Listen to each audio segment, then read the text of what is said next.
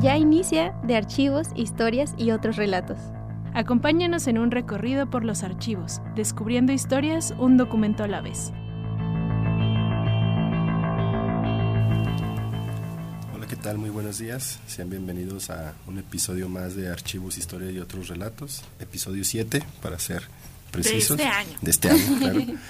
y pues el día de hoy me acompañan mis compañeras Victoria Hola, ¿qué tal? Buenos Velázquez días. Y Brenda Cortés, ¿Qué tal? Bienvenidos a este espacio. que vamos a estar aquí amenizando esta fría mañana. Ah, Y sí, ¿verdad? Sí.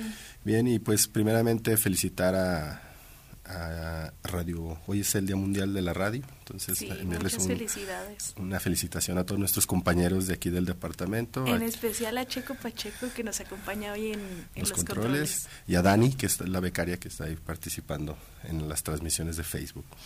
Muy bien, pues el día de hoy traemos un tema, este, pues que puede resultar bastante relevante para la ciudad y todos Sí. aquellos que sale, que solemos movernos frecuentemente por las calles de aquí, ¿no? Así Sí, es. yo a lo mejor siento que es un tema que no causa mucho interés, a lo mejor cuando va gente a la bóveda no es como que ay nos pregunten mucho sobre eso, pero es un tema que con el que convivimos mucho siendo aguascalentenses y pues lo iremos viendo Y poco a aparte de las consultas que van en este año, varias han sido de Sí, ese sí, fondo. sí, sí, aunque no es el que interese como a la gente que no conoce o que va como ahí a ver qué tenemos, sí, es eh, uno de los más consultados por investigadores. Ajá.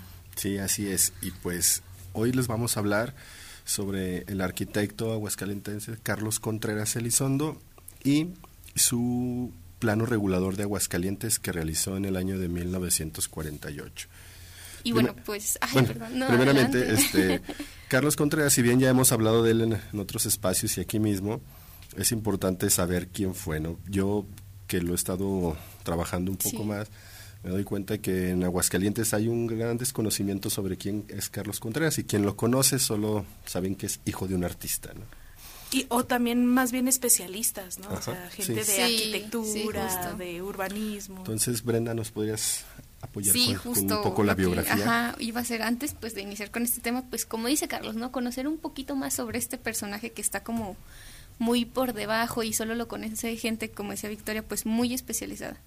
Y bueno, ya, ya decía Carlos que su nombre es pues Carlos Alejandro Contreras Elizondo, ahí resalta pues el apellido de su padre. Él nació en 1892 en la ciudad de Aguascalientes y es hijo, como decíamos, del escultor Jesús F. Contreras y Carmen Elizondo Sagredo. Y bueno, él inició, eh, de hecho, con una escolaridad muy temprana, e incluso pues Victoria nos puede comentar un poquito más de eso. Bueno, como tal su es, su educación formal, este, eh, ya un poco más grande, fue sobre todo en Estados Unidos, eh, a donde se fue desde los 14 años. Pero antes de eso había tenido contacto con las artes, eh, especialmente creemos que por su papá, que Sí. era el escultor, pero también cuando pues ellos ellos viajaban mucho, entonces cuando todavía vivía Contreras y que se fueron a, a Europa en, en las exposiciones universales, que era un momento en donde tenían que quedarse un tiempo allá, pues él también estuvo en escuelas en París, este viajó con su familia y ya estando de vuelta en México, eh, a los 14 años pues lo mandan a estudiar a un internado para varones en Massachusetts, en Estados Unidos. Ya estando allá, en, eh, pues continuó su educación y en 1908 ingresó a la Escuela de Ciencias de la Universidad de Columbia, en Nueva York, este, donde eh, egresó en, en 1913 como ingeniero y después regresó a esta misma universidad en 1918 y en 1921 se graduó como arquitecto. Este, ya re- después regresó a México y pues tuvo una, una gran injerencia en todo lo que era relacionado con eh, la remodelación de ciudades y lo que pues se llamó planificación. Y usted que nos escucha se preguntará, ¿cómo saben todo eso? pues aquí en la universidad, específicamente en la bóveda Jesús F. Contreras, contamos con el acervo del arquitecto. Bueno, en general es de la familia Contreras Elizondo, pero uno de los más numer- numerosos en cuestión de documentos es el de Carlos Contreras, el cual, pues, como mencionaban mis compañeros en la biografía, sus documentos nos permiten saber qué hacía de casi casi desde chiquito, ¿no? Tenemos documentos en postales, sobre todo, cuando, que envía cuando se va a Estados Unidos, muy joven, despidiéndose de su mamá. Mm. Y bueno, correspondencia, libros, fotografías. Es un, es un acervo bastante nutrido en documentación que además se complementa entre los documentos que tiene cada uno de los miembros de esta familia, ¿no? Porque, o sea, por ejemplo, de él tenemos desde su eh, les, el informe de su bautismo o la esquela de su bautismo que está en el, en el archivo de su mamá, ¿no? Entonces ahí también pues nos habla de quiénes fueron sus padrinos y eh, cuándo lo bautizaron y todo eso. Y luego algunas cartas y postales, como ya mencionaba Carlos, que le envió a su mamá. Creo que la primera que tenemos, que a mí es una cartita que me gusta mucho, él tenía como 8 o 9 años, estaba él estudiando en un internado en Francia y le manda esta carta a su mamá diciéndole que, que pues que ya no llora en la noche, que sí está estudiando y todo eso, ¿no? Entonces también es una carta muy bonita. Y luego ya pues de su producción profesional como arquitecto y todos sus proyectos. Sí. sí, es lo interesante y lo rico de los archivos personales, ¿no? Que nos permiten conocer toda esta información. En el caso aquí nos vamos a enfocar el día de hoy en un aspecto profesional, que su documentación también es bastante amplia. Y pues deben de saber también que eh, él es considerado como de los primeros urbanistas en México. ¿no? A su regreso de Estados Unidos, de donde estudió y trabajó en 1925, pues inmediatamente ahora sí que puso su cabeza a andar y proyectos por aquí, proyectos por allá, todo con relación a la planificación de ciudades. Sí, de hecho, pues una, bueno, entre algunas de sus labores más importantes tenemos que, pues, junto a otros arquitectos, en 1927 fundó la Asociación Nacional de Planificación de la República Mexicana y editó la revista Planificación como órgano de comunicación de esta asociación. Para 1928 formó el Comité del Plano Regional de la Ciudad de México y sus alrededores. Realizó trabajos de planificación y de planos reguladores en varias ciudades, como Aguascalientes, Ciudad de México, Monterrey, Veracruz y Acapulco, entre otras. También participó en congresos internacionales de planificación y de la habitación en varios países y universidades extranjeras representando a México y a la Sociedad de Arquitectos Mexicanos y pues ya él finalmente falleció en 1970. Y les pregunto, ¿qué viene a su mente cuando es, bueno, en el contexto de urbanismo. Sí, que ya saltó mucho una palabra por ahí. La palabra planificación. Pues yo sinceramente cuando lo escuché por primera vez no tenía ni idea que tenía algo que ver con urbanismo y con arquitectura y ciudades. Yo pensaba simplemente en el término más general de eh, organizar los eventos de algo. Entonces, este, pues eso era lo que, o sea, planear un viaje es organizar un itinerario de viaje, ¿no? Entonces, sabiendo que, se, que tiene que ver con arquitectura, pues ya pensaba yo, bueno, pues a lo mejor planear un proyecto o no sé, algo de ese estilo. ¿Tú, Sí, pues justo, o sea, ya cuando que yo entré, pues más que nada con la idea de los escritores y luego ir conociendo un poquito más a Carlos Contreras, ves esto de eh, planificación urbanista y pues te quedas como de, no, pues qué, qué onda, ¿no? No es mi campo, no. exacto, o sea, ¿qué, es eso? Y pues nada más te vas con esa idea de, ah, no, pues organizaciones urbanas. Sí, sí, pues obviamente mi, mi idea ha ido cambiando porque he ido este, observando y Sí, aquí hay que resaltar el hecho de que ni Brenda ni yo tenemos un contacto diario con este archivo, o sea, el que lo ha tenido más es sí, a diferencia de Carlos. Entonces, obviamente, pues sí, no, a nosotros nos comentaba, ay, sí que la planificación, o hemos tenido que contextualizar algún documento que se refiere a él o algo así, pero no, no somos las, que, las expertas en ese archivo. Sí, no, yo por lo que he leído, por la literatura que hay dentro del archivo de el acervo de Carlos Contreras, pues me di esta idea, ¿no? De que a final de cuentas la planeación de las ciudades corresponde a la necesidad de la sociedad misma, mm. O sea, esto en cuanto a su estructura como ciudad.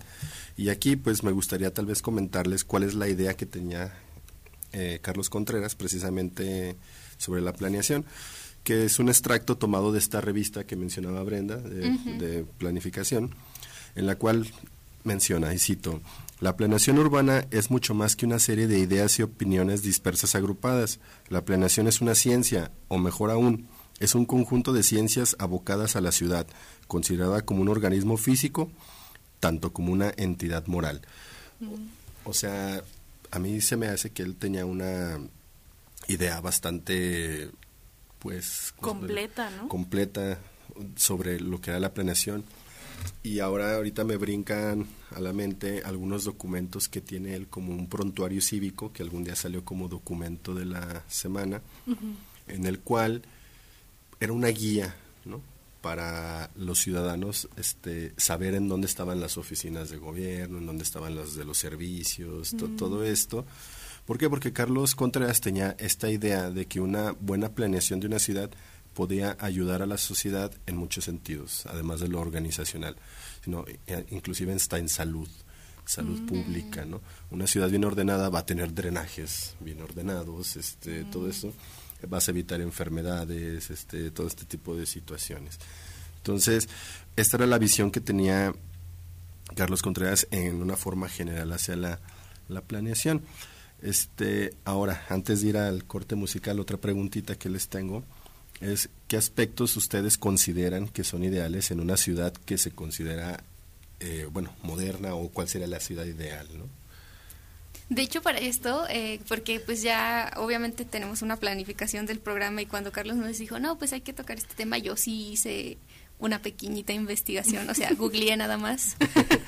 investigación. Sí, sí, y, lo primero que me aparecía era como que una ciudad moderna tenía que favorecer la circulación vehicular, buscar mejores condiciones de higiene, justo lo que pues ya estaba mencionando Carlos, y ante todo se segrega en cuatro funciones básicas, la vivienda, el trabajo, el ocio y la circulación que es como que yo siento que eh, como que abre un poquito mi perspectiva porque pues uno vive con estas cosas, ¿no? Nunca las, las piensa en sí y no nos damos cuenta de que hay todo como una literatura, un estudio detrás de todo esto. Yo coincido en, en estos aspectos, pero creo que están muy abiertos a la interpretación. O sea, cuando Brenda dice circulación, yo siento que este en una ciudad muy muy lejana no llamada Aguascalientes se interpreta como rápido como cruzar la ciudad rápido.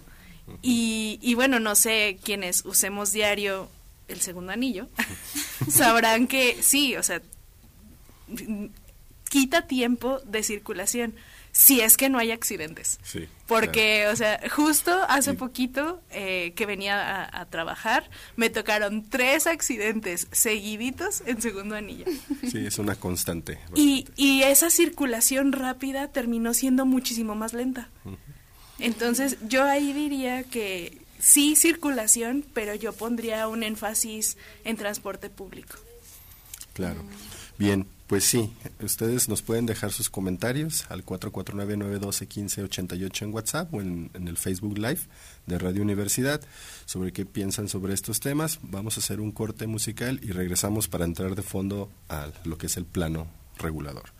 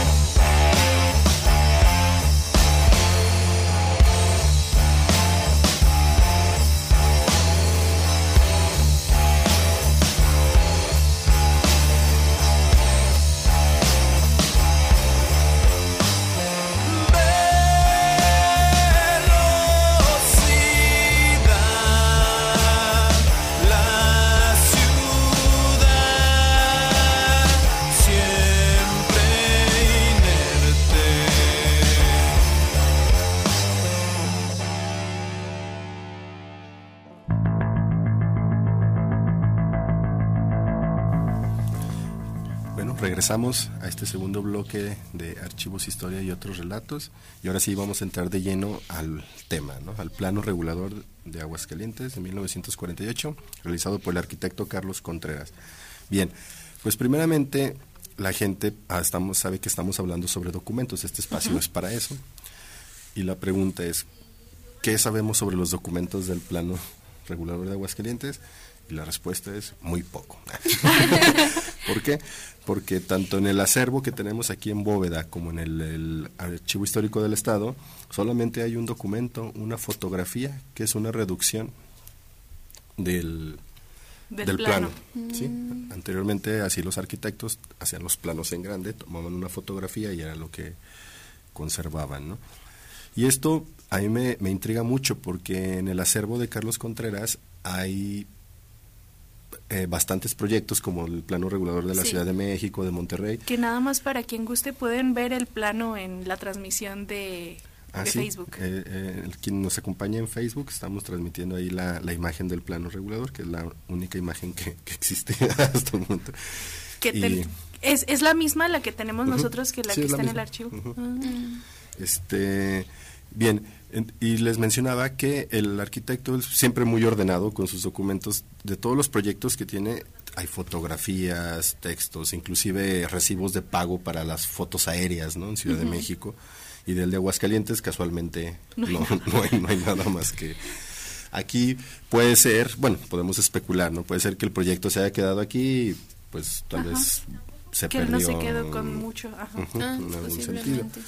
Bien, eh, hay un artículo muy interesante de 2013 que hicieron este, dos profesores catedráticos de aquí de, de, la universidad, eh, que se llama El arquitecto Carlos Contreras y el plano regulador de Aguascalientes 1948, planificación moderna industrial y sus efectos en la morfología urbana, por el doctor Alejandro Collazo y, eh, doctora en arquitectura y doctora en arquitectura también Jorge Carlos Parga Ramírez, ambos del Centro de Ciencias del Diseño y de la Construcción. Mm. En este eh, artículo bastante completo me, me, encantó que hacen un análisis muy detallado sobre el, ¿El plano sobre el plano que ahorita vamos a hablar un poquito más adelante más a fondo y aquí surge otra pregunta ¿Qué motivó la realización del plano? ¿Ustedes qué se imaginan que sucedía en Aguascalientes para que hubiera la necesidad de mandar a hacer un plano? Bueno, yo en su momento en la licenciatura para la materia de geografía histórica hice un trabajo final muy chiquito sobre las transformaciones o remodelaciones que había sufrido la plaza principal de Aguascalientes entre el siglo principios del siglo XX y principios del XXI, ¿no? Y ahí yo tenía la hipótesis de que estas remodelaciones se habían hecho con un influjo de inversión y de industria. O sea, cuando había más industria, decían, ah, vamos a cambiar la plaza para que se vea más bonita y aparte muchas veces era inversión extranjera. Mm. Entonces, no sé si esas necesidades industriales pues también implica que va a haber más transporte y va a haber, no sé, trailers o cosas así. Ajá, más gente. Sí. Sí, justo, pues yo eso, ¿no? Lo básico de que pues en el siglo XX pues se dio el auge de los talleres de los ferrocarriles, estaba la fundición central. Y, y simplemente pues la... Ahora que hablamos de que hay más gente, pues hay un boom demográfico en el siglo sí. XX. Sí. Exacto. Ese es más o menos el contexto, eh, perdón, el contexto en el que se da este plano regulador. Sí, en, en México en general, eh, por ejemplo, se aumentó la población de 23 millones en 1946 a 27 en 1952. Mm. Entonces, bueno, aquí sabemos que en México, pues la principal migración fue de hacia Ciudad de, ah, México, mismo que Carlos Contreras participó en la, en la planificación de aquella ciudad y si bien su su proyecto era bastante bien, lo rebasó la, la explosión demográfica. O sea, la migración que llegó fue tanta que, que lo que se tenía planeado no se pudo concretar al 100%. Hablando de, este, de esta planificación de la Ciudad de México que realizó Carlos Contreras, había aspectos que él tomaba mucho en cuenta para la planificación. ¿no? Número uno era preservar el centro histórico, eso era mm, eh, de ley. ¿no? Otro, descongestionamiento de tránsito. Las problemáticas de transporte, control del crecimiento de la ciudad, procurar el abasto agrícola, protección de la reserva agrícola y el ordenamiento urbano de las industrias. Mm. Y esto él lo trata de aplicar en, bueno, más bien lo, lo, aplica en su proyecto en Aguascalientes, el cual pues se vio truncado porque digamos que no le hicieron caso. Siempre sucede así. O sea, él, su proyecto no se realizó nada de lo que hizo hasta décadas después, pero no fue que hayan tomado el proyecto y vamos a hacerlo, sino más bien lo tomaron como una... Como base. Como una base, ¿no? Y en este estudio que les mencionaba de los profesores de aquí de la universidad, me encanta porque con esta imagen que vimos del plano regulador, ellos hacen una superposición. Así como, ¿cuáles fueron las avenidas que sí se hicieron? Ah, ¿Cuáles fueron las que no se hicieron? Y otra, este, y está bastante bien explicado, el cual nos deja ver este, unos detalles este, bastante claros. Si bien eh, nosotros habíamos pensado en un principio que, Carlos Contreras era el de la idea de los anillos este, de circunvalación. Estos eh, profesores más bien dicen que es la génesis de, oh. porque Carlos Contreras él los visualizó como unas herraduras. O sea, que empezaban en el poniente y terminaban en el oriente, pero siempre arrancando desde el sur. ¿sí? O sea, tanto el primer anillo como el segundo anillo empezaban en el sur, pasaban por toda la ciudad. ¿Por qué? Porque él visualizaba que las comunicaciones de Aguascalientes deberían de estar eh, orientadas hacia el Bajío y a Ciudad de México. Mm. En el mismo plano se hace ver que hacia el norte las vialidades son menos y era la intención precisamente comunicar a las, a las poblaciones o comunidades del norte de Aguascalientes y a las zonas agrícolas que también cabe señalar que para ese entonces la expansión, o sea, la ciudad no tenía el tamaño que tenía ahorita y el crecimiento hacia el norte es mucho más cercano a nuestro tiempo que en el que se hicieron estos diseños. Bueno, otro punto a, a, considerar es de que al oriente también las vialidades eran pocas, la idea era nada más comunicar con el llano y con San Luis Potosí y las zonas agrícolas. Al poniente, él establecía como frontera natural el río San Pedro. O sea, hoy que llega el Cebetis 39, Colinas, toda esa parte, ahí terminaba y comenzaba la protección de la zona agrícola. Porque pensaba que toda ciudad debe tener un, un pulmón. Un pulmón, y además de que haya eh, generación de alimentos cerca de la ciudad. claro. Entonces, e, era como muy respetuoso de estas zonas.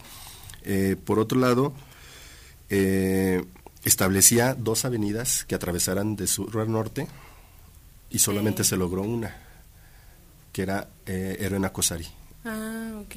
La otra eh, era, bueno, quedó parcialmente, sí se hizo, pero parcialmente, que era Avenida las, lo que hoy es Avenida Las Américas. Ah, Esa era también que la intención llegara hasta más o menos la fundición. Ah. ¿Por qué? Porque en este estudio que realizan los catedráticos de aquí de la universidad mencionan que había dos zonas industriales, las, las cuales él planteaba. La que ya estaba, que eran los talleres del ferrocarril, y una posible expansión hacia el oriente de estas zonas. Y por otro lado, la, lo que era la, la fundición este, mexicana. Que, esa zona canal interceptor que esa zona era para para otra zona industrial. ¿no? Entonces, la idea era de que estas, estas herraduras o lo que hoy vienen siendo los anillos periféricos conectaran tanto la zona industrial del ferrocarril como con la fundación, fundición perdón, de Aguascalientes y regresaran al sur para ah. volverse a, a ir. ¿no? Entre ya para casi despedirnos, nada más mencionarles que otras avenidas que sí se realizaron dentro de su proyecto fue Avenida Fundición, mm. precisamente por eso, porque iba a ser como la que te iba a llevar a la zona industrial. López Mateos, a la cual hubo que adecuar y tumbar el, demoler el mercado de Calera. No lo conocí, ni en fotos, pero hubo que hacer adecuaciones. Eh, Avenida Ayuntamiento, prolongación Alameda, eh, José Fortiz de Domínguez. Esas son las avenidas que sí se hicieron. En, y estaban propuestas en el plan. Estaban propuestas este, con él. Y pues obviamente el tiempo se nos acaba y Simplemente mandarle un saludo a nuestro fan eh, Sebastián. Eudavi que nos comenta, hola, saludos, tarde pero sin sueño. Muchas gracias por, por sintonizarnos y pues ya habrá momento de probablemente expandir este tema que es bastante interesante. Y pues no queda más que despedirnos, sin, no sin antes mencionarles que se pueden comunicar con nosotros a través de las redes del Archivo General Histórico de la UA o la bóveda Jesús F. Contreras, como archivo.ua.mx, bóvedacontreras.mx o al 449-1074, extensión 20112 y 20113. ¿Algo que quieran decir? Pues escúchenos la próxima semana este y quédense atentos eh, todos los martes a este programa. Nos vemos. Muchas gracias.